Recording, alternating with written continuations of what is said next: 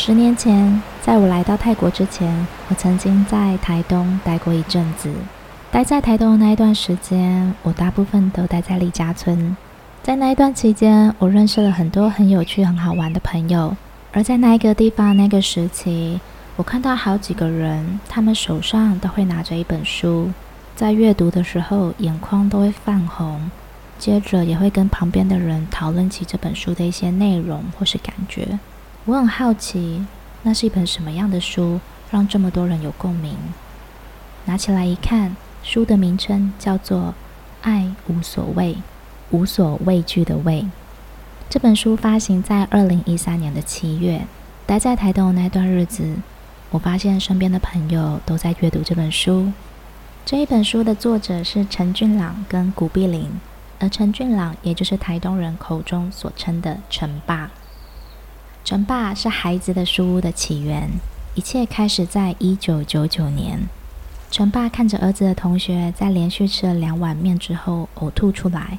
随即从口中吐出来的那句话影响他很深很深。儿子的同学说：“陈爸，我从来没有吃这么饱过。”就是这一句话带给陈爸很大的冲击，也是促使他下定决心要为这些因为家庭失能而未受到照顾的孩子们，给他们一个空间。一个可以好好长大的空间。在往后的十几年当中，陈俊朗，也就是大家口中的陈爸，他经历了许多不被人理解的孤单。从原本五百万的存款，到只剩下四十七块；从社区旁人的不理解、恶言相向，到越来越多人能够明白与接受；从燃烧自己的光芒，到成为照亮别人的光。二零一九年的七月，陈爸因为心肌梗塞而猝逝。虽然陈爸离开了，但孩子的书屋依然承载了他的光芒，继续照亮别人。孩子的书屋从一九九九年到现在，已经成立了二十四年。在这集内容，太太邀请到了在书屋长大的孩子古志源，他来跟我们分享一下。小时候记忆中的陈爸是什么样子？而在书屋长大的他，经历了什么样有趣好玩的课程？而书屋又带给他什么样的影响？一直走到了现在。还有最后最后，台东的孩子的书屋即将在十一月举办的“爱这世界感恩音乐会”。在这一集节目当中，我们会送出两张票给听众朋友去感受这一场音乐会哦，请你记得一定要听到最后。而且记一下在节目当中所说的通关密语，以便参加抽奖。当然，最重要的是诚挚的邀请你一起来了解孩子的书屋是一个什么样的神奇地方。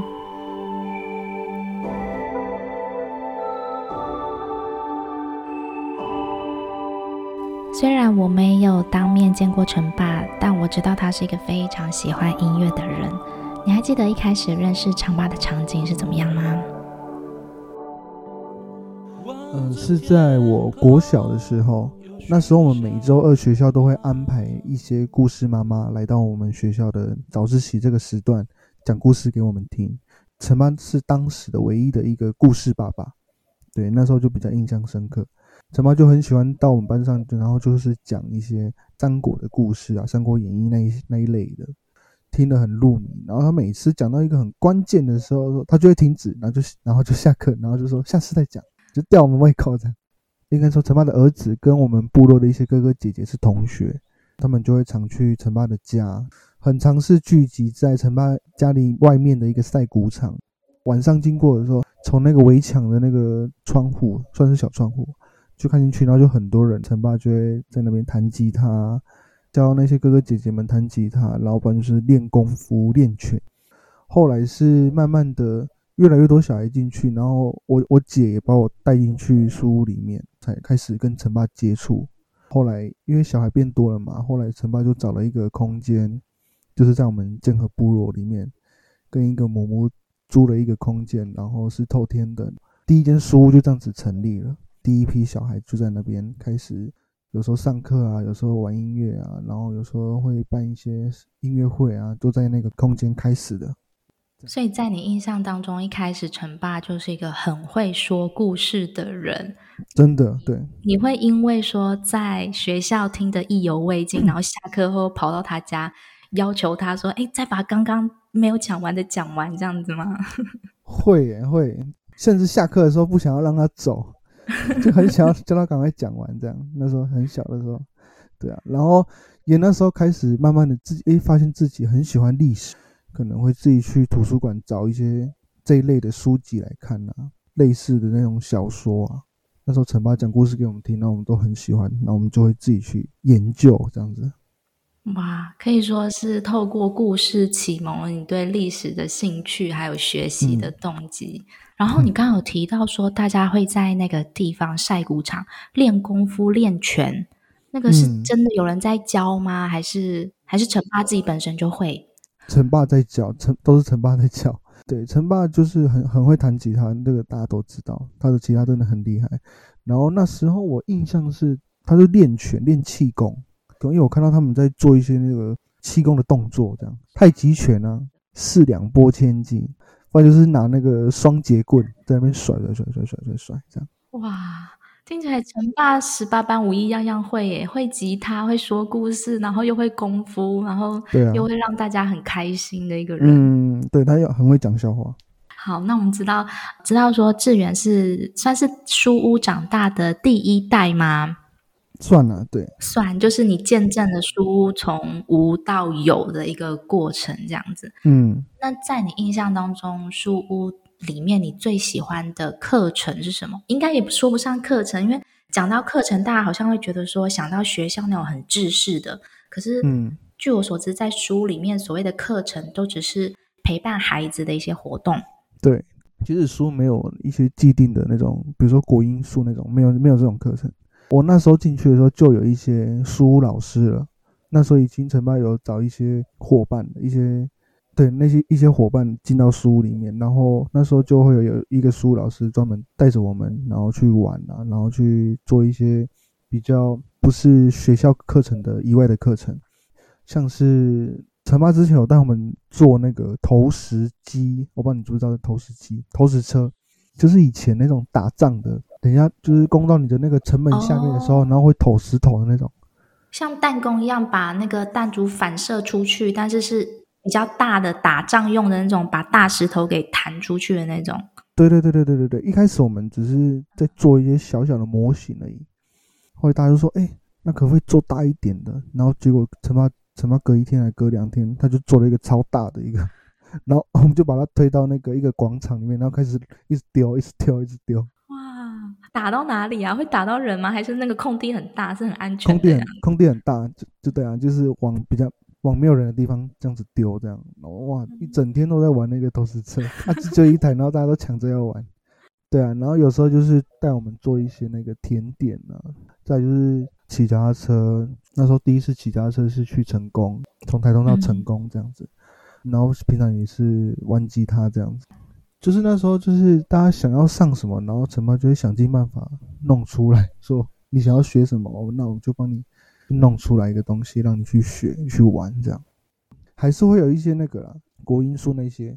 就是基本的学业还是会顾到，但是他的时间比例是少的，大部分的还是透过一些手作啊，然后活动啊陪伴你们，带你们去玩，然后听起来是感觉你的童年回忆就是有很多有趣的部分都是在书屋里面。嗯，没错没错。那你现在就是回想说，在书屋长大的那些过程里面，嗯、你有什么特别特别的有趣的记忆？是你现在想起来都还是会觉得很开心，然后会忍不住微笑的一些片段？那时候也是国小的时候，嗯、呃，那时候陈爸带我们练习那个叫森巴鼓，我不知道你知道是森巴鼓，就是那个巴西，嗯、对他们巴西他们嘉年华会会很常见的那种森巴鼓，然后那时候陈爸就。不知道从哪里找来的一个国外的一个外国人，然后他就来到我们部落，然后教我们森巴鼓这样。然后那时候大家听第一次看到外国人都很新奇，这样。小时候没有很少看到外国人出现在部落，然后他就是毛很多的那种外国人，毛很多，皮肤很白，对，胡子很胡子很多啊，然后手毛脚毛都很多的那种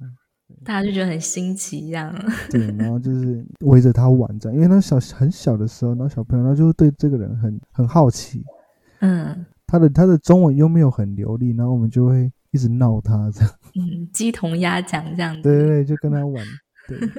然后后来是他教我们森巴鼓，后来又有一个新的老师是黑人，他也是来带我们玩，教我们森巴鼓。因为前面那个老师是教比较基础的节奏，然后后面这个老师就会开始去教一些比较变化的，他会跟我们讲一些以前在巴西的一些故事、历史故事。我记得有一次有一堂课蛮特别的，是我们在上课的休息休息的过程中，然后我一个朋友跟那个另外一个朋友他们吵架，我们就打架，这样打起来打起来，然后那个老师就去调解这样子，他们就跟我他就跟我们讲了一个故事，就是那时候很印很有印象深刻是，他说他们以前黑人在比较被压迫的时候，他们都会用用武道的方式来打架，就是他他们不会让那。殖民者看到说他们在闹事，他们是用跳舞的方式，然后去攻击对方这样，然后他就教我们巴西柔术，教我们跳舞打架这样子，还蛮蛮特别的。望着天空，又许下愿望，看那星星在说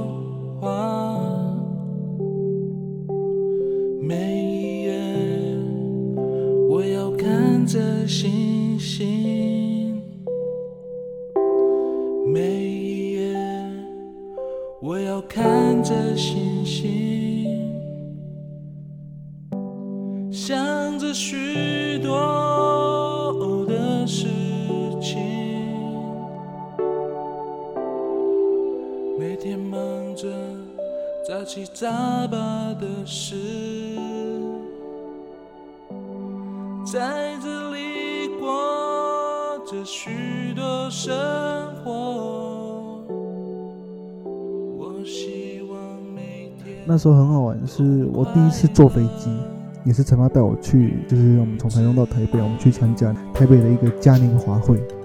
那时候是第一次在台北的那种大街小巷游街这样子，然后就看到好多人。所以是飞到台北，然后去表演森巴鼓吗？对对对对对对对！哇，就是他他教你们已经教到可以表演的程度了。没错没错。哇，好厉害哦！而且那时候我们，因为我们建和是第一批森巴鼓队嘛，然后后来已经扩大到资本啊，然后还有邻近的一些社区，就是联合鼓队，然后应该说那时候还有挑选一些比较会打的一些人，然后我们就一一整批人就飞到台北。台北的嘉年华会这样子游街表演，这样哇，太厉害了！从一开始，然后玩兴趣，然后到可以表演，到成为有点专业的那种哇！我突然想到，我曾经在别的访谈中看到说，陈爸家里有很多椅子啊、家具啊，都被大家咚咚咚咚咚都被大家敲坏了这样子。对啊，那也是因为这样子的关系，就是森巴鼓啊，然后还有嗯，陈爸本身也很会弹吉他。是不是因为或多或少这样的关系，然后启发了你对于做音乐这一条兴趣？因为后来你就是踏上了做音乐这条路嘛，嗯、觉得跟书屋当时的启蒙有关系吗？有，其实会走到音乐这条路，有一部分应该说也有很大部分是因为陈爸。对，那时候陈爸就是很喜欢弹吉他，然后我们都会在旁边这样子听着，然后看着。那时候就觉得说很想要跟他一样很会弹吉他这样，然后刚好刚好当时也有一批大哥哥，他们就是也是陈妈带的，然后他们就组了一个乐团，对，叫小董事乐团。他们那时候就只有四个人，四个哥哥这样。然后平常我们其实，在家里啊，或是在社区走动的时候，你就听到，哎，怎么哪哪里像有在打鼓的声音？我们也是就是从那个窗户那边这样看进去，然后就他们就是四个大哥哥在那边。练团啊，唱歌啊，弹吉他。啊，然后我们就觉得哇，我们也好想要组一个乐团，然后我们就去跟陈爸讲说我们要组团这样，嗯，然后那时候我们当时好像也是四个人，可是那我们当当时我们都没有乐器，爵士鼓啊、电吉他，还有一些音箱、音响都没有，然后可是过没多久，陈妈就把我们叫叫到书屋里面，然后我们就发现哇，突然多了好多电吉他呀、爵士鼓啊，还有音响，就是陈妈去，她想办法去去可能去募来的啊，或者去找一些资源，这样子来帮，就是给我们使用这样。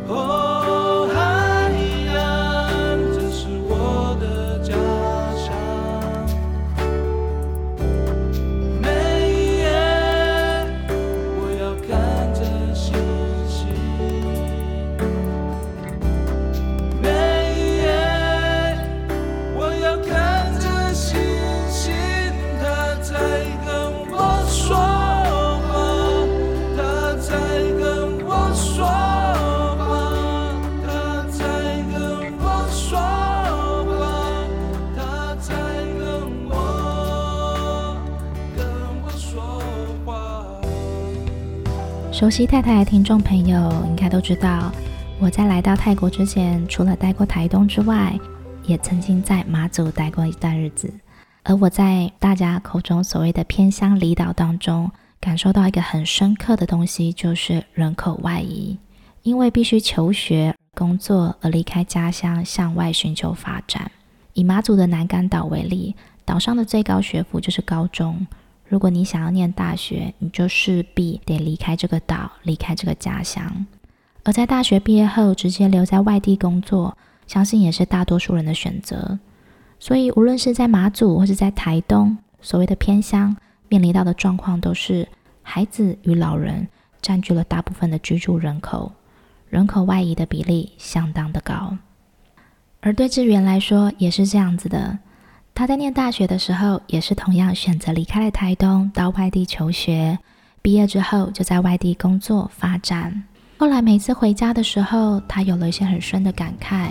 因此决定回到家乡，回到部落。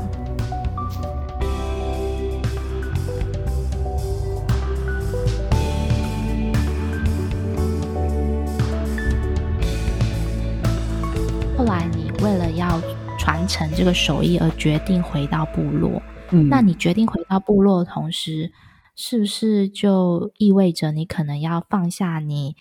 当时很喜爱的音乐工作呢？那时候有这样的挣扎吗？嗯，其实没有，诶，其实不会觉得放就放弃了另外一个东西。那时候我是在那个高雄啊，毕业之后的两年也待在高雄工作，然后那是当时是待在一个乐器行。那两年其实因为部落还是会办祭典嘛，但是每次回到部落的时候，就会发现，哎，怎么回来的时候又少了一个老人？怎么又少了谁谁谁？又少了谁谁谁？然后才知道说啊，出去外县市的这这几年，其实很多的长者啊，或是一些部落在文化上面很重要的一些老人都已经离开了。我记得有一年回去部落的时候，我爸就跟我说他，他他老。他需要有一个人去帮他传承这个东西，因为他当时在部落这样子找了找了找，可是都找不到一些适合的人选。因为我爸爸我爸爸在做的这个传统工艺秋千这个传承，其实是任何人都可以，只要你有能力的话，你都可以去学这件事情。对，不需要说是他一定要是他的孩子，但重点就是有没有人愿意学。对对对，就是没有人愿意学，因为他他是一个。蛮高风险的，很很吃力的一个一个一项工作，对。然后那时候我爸就跟我这样子讲，然后我也觉得说，部落越来越少年轻人在部落传承文化这件事情。那时候刚刚好，书屋也有音乐组了，然后我就想说，哎，搞不好我就可以回到部落去做文化传承的事情，然后我也可以回到书音乐组去带孩子，像陈妈以前带我们那样子去带孩子玩音乐。嗯因为这样子就变成是，呃，我可以传承文化，然后一方面我又我又没有丢失掉我很喜欢的一件事情——音乐这件事情。嗯，因为我是带着孩子玩音乐，觉得很感动哎，因为你自己的成长经历，就是你小时候在书屋所获得的那些快乐啊、力量啊、回忆，嗯、当你长大之后，你还是可以用相同的力量，嗯，然后回馈回去，然后也照顾这些喜欢音乐的孩子，是然后一方面又可以。继承部落的技艺，是就是手工技艺这样子。嗯、就是我觉得真的是同时兼顾到了，并没有说哦，因为什么要放下自己的音乐热忱什么。嗯、它是一个同时可以兼顾的很好的一个选择。是。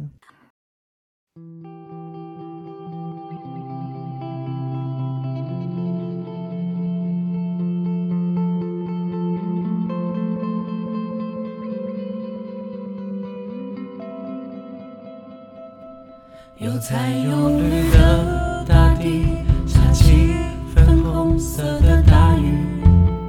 走吧，踩出爱的脚印，狂奔在绚烂的画布里。接下来我们就要换聊聊音乐会了。Yes. 好，那音乐会我很好奇，孩子的书音乐会它是定期举办的吗？我知道在疫情期间是停办了三年了。嗯。对，那在这之前是每每年定期举办吗？还是什么呢？因为我是在高中国中的时候，我就比较少进书屋了。可是我在在那之前，我很小的时候，陈爸就会在，他就定期的，他可能每个月就会有一次。然后可是是在不同的社区，因为那时候就是陈爸的想法，就是说我就是找了社区的一些居民啊、族人一起来同乐这样子。然后一方面也是给想要表演的这些孩子有一个展现的机会。那时候都是定期会举办的，因为我后来就比较少进书，然后后来其实也有办比较大一点的音乐会。像这次十一月四号要办在台北表演艺术中心的这种大型的，而且是售票型的音乐会，它一开始的起源是什么？就是像你刚刚讲的，一开始可能就是在不同的社区里面啊，嗯、大家就是开心快乐，然后表演给对方。对，那是什么样的机缘下，就是决定说，哎，我们可以去台北办一个售票的大型的演唱会，而且不只是有书屋的孩子，还可以邀请到其他艺人一起同台表演。主要是因为我们孩子的孩子的书的一些支持者，都比较大部分都是分布在北部这边比较多，是想说。我们也很想要让北部的一些朋友啊，或者一些支持者，看到我们的孩子，就平常在练习啊，或是他们累积的一些东西，我们想要带给他们看，想要让这些孩子认识，站上更大的舞台，认识更多在台北的一些朋友，就是有一些支持者这样子。然后也让支持者看到，呃，这些孩子在台东平常学习的啊，比如说音乐社团啊，或是他们像这张专辑啊，他们有一些小孩又参与到其中，然后也想让这些很多的朋友可以看到他们成长的这些过程，然后还有他们的成果。所以才会在呃安排一个大型的音乐会，然后是在北部，然后是一个非常专业的一个舞台。因为小孩其实平常我们都是在自己的社区，然后比较简简单的一个配置，就是观众也都是自己的伙伴。现在慢慢他们累积了一些舞台的经验的时候，我们就把他们送去比较大的舞台，然后自己的小孩去讲自己的故事，唱自己的歌，这样子。嗯我们相信会是一个很感动的，然后也也也相信，我们给孩子多大的舞台，他们就会长出多大的力量。真的，而且我也相信孩子们可以透过这样子大型的演出，跟观众直接面对面的这种互动，可以给他们带来更多的肯定跟自信，嗯嗯，会让他们觉得说：“哦，我可以做到这样的程度，我真的是这么的棒，而且。”在做这件事情的时候，也一定会给他们带来很多很开心的回忆，还有很多肯定。嗯，对，这真的是非常棒的一件事情。那这次志远呢，也是第一次担任爱这世界感恩音乐会的音乐总监。那这是你第一次担任演唱会的音乐总监吗？哦，对，我第一次，就是你有很大的压力吗？有啊，压力很大，因为没有对没有经验，所以不知道要从哪里。到底怎么做啊？然后去调整啊，嗯，可能要当下面临的时候才知道说，哦，是这样子，这样。那目前算是也还在筹备过程中嘛，但是已经应该差不多了。对，因为已经快十月底、十一月初了。对对对对，现在已经进入就是我们一直在密集的排练当中了。在这次担任音乐总监的过程当中，你有没有什么印象很深刻的事情？可能是吵架啊、争执啊。或是一些你觉得很荒谬的事情呢？呃，吵架是没有，应该是说比较困难的地方啦。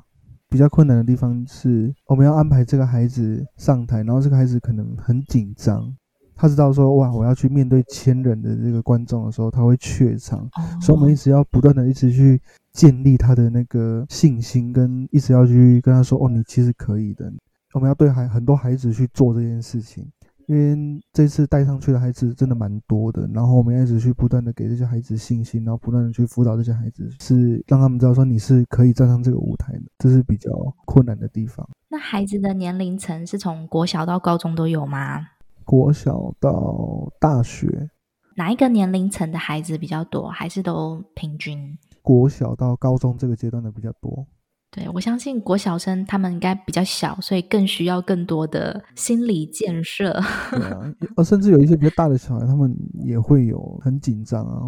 因为他可能以前的表演是他可能会跟他自己的伙伴一起前面唱歌这样，然后可能被这次被安排要独唱了，而且要面对很多人。对对对对，就要一直去辅导啊，练习这样。所以你在担任音乐总监的时候，你会不会想说，啊，我可能只要顾好舞台，顾好音乐，诶，没有想到你要照顾更多的是孩子们的心理辅导。对对对，要给他们力量这样子。最后呢，我们再请志远呢，跟我们讲一下爱这世界感恩音乐会。世界变得清晰，就算是闭上了眼睛，亮着的灯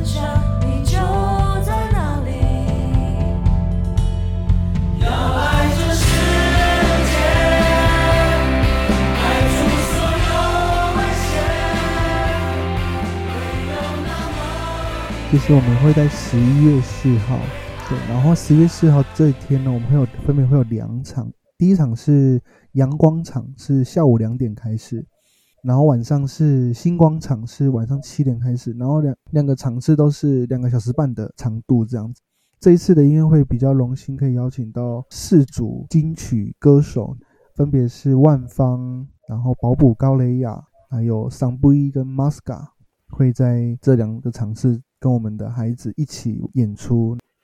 真的都是非常大咖的艺人。我觉得以这个票价来讲，绝对是值回票价。嗯，真的，真的。我们今天的录音时间是十月十二号哦，嗯，我不知道现在票还有吗？有有有有有，我们都可以在我们的那个，哇，我怎么有点忘忘记那个那个。反正呢，我会把购票链接放在底下的资讯栏，大家有兴趣的话一定要。点进去，手刀购入支持。对对对，粉砖也有，粉砖我们的那个粉砖资讯也有。那目前票卖的状况怎么样？有卖超过一半的吗？还，我记得好像还没，好像还没。对对对，啊，没关系，还有三个礼拜。对对对，大家加油，拜托大家赶快去买票。对，可以看到这么多人。而且我相信一定会给你心里带来很多的感动，嗯、因为那种他们的表演是非常诚挚的，非常真诚的，绝对是可以打入你的心里。然后也跟大家说一下，这一次的音乐会，因为以往的音乐会我们都是属于那种比较社区的那种感觉，可是这一次的音乐会不会是大家既定那种公益团体办的那种活动的那种内容啊。因为这次的伙伴，然后团队也很多，所以这次会是一个很专业的，然后内容是一个很丰富的一个一场秀，就是有所突破。对对对，跟我们绝对会让你感觉像是在听一场很丰盛的音乐会、演唱会。没错没错没 错，大家可以来见证这个这件事情。好，真的非常谢谢志远今天来我们节目跟我们分享这一些，真的很希望能够让越来越多的人知道孩子的书屋。知道它的起源，然后知道他们正在做的事情。嗯、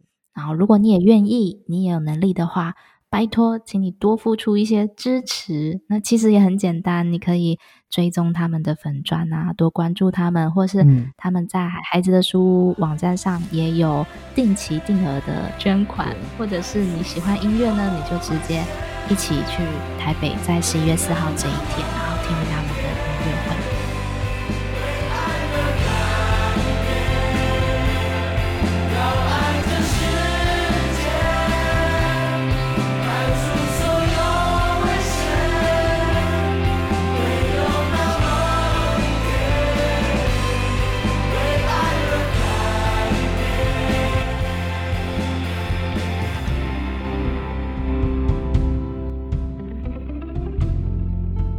给孩子多大的舞台，孩子就会长出多大的力量。从爱无所谓到心有所爱，陪伴孩子们勇敢地爱这世界。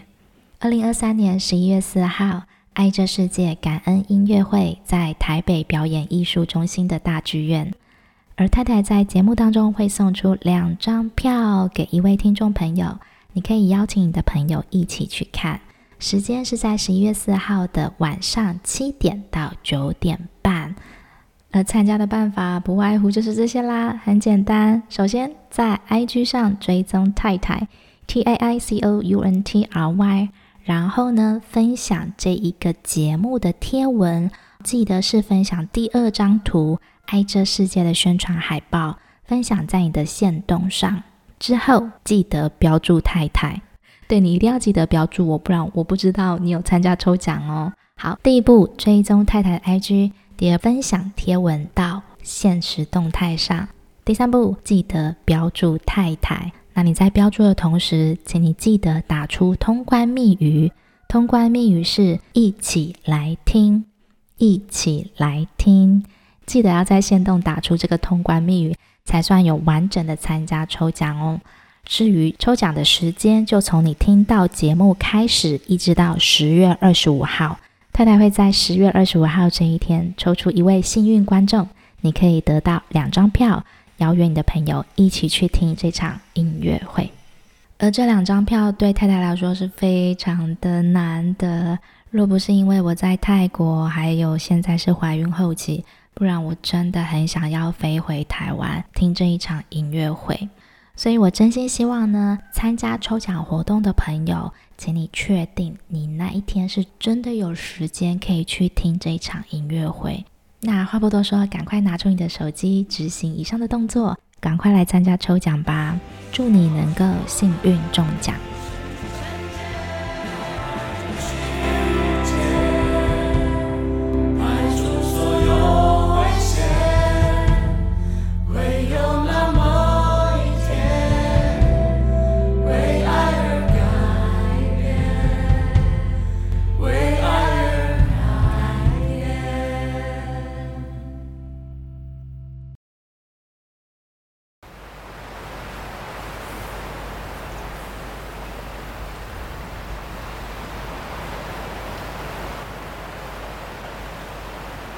海浪是有频率和规律性的，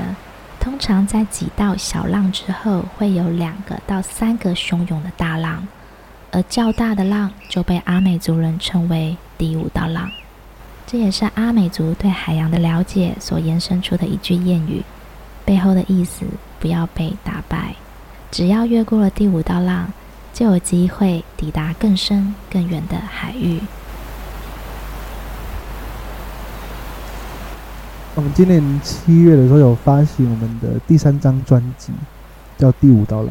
大家可以在各大的音乐平台，比如说 Spotify 啊、KKBox、Apple Music 或者 YouTube 上面搜寻《第五道浪》，就可以听到我们的孩子的创作。第五道浪的意思，你要不要顺便跟大家讲一下？第五道浪其实是来自于阿美族，当时因为是我的伙伴，他的他的创作里面出现“第五道浪”这个词。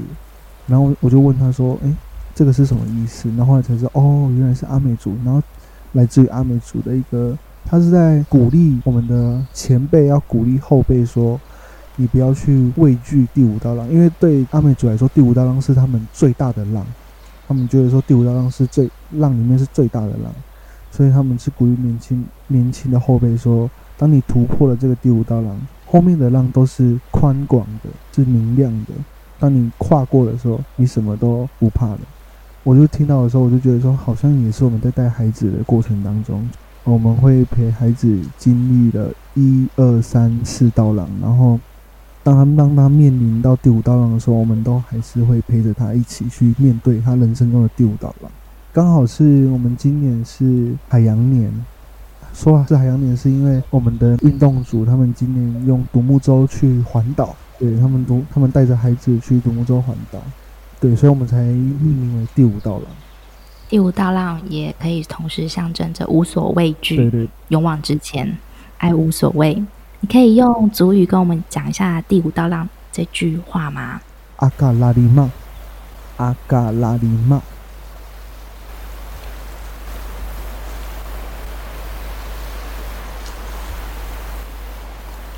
感谢你收听到最后，不知道听完这集内容，你有什么印象深刻的部分，或是特别打动你的地方呢？对我来说，做这一集节目有特别的意义，因为我自己很喜欢台东这个地方，这块土地，也因为在台东那段日子遇到了很多很有趣、很棒的朋友，所以呢，我一直对台东有一种特殊的情感存在。不知道对正在聆听的你，对你来说有没有一个地方，你对他有着很特别的情感，然后他对你来说也是一个非常特别的存在呢？有的话，欢迎跟我分享一下。那谢谢你聆听到这里，最后的最后，还是要要祝福你，希望你今天过得很好。Have a good day and bye bye.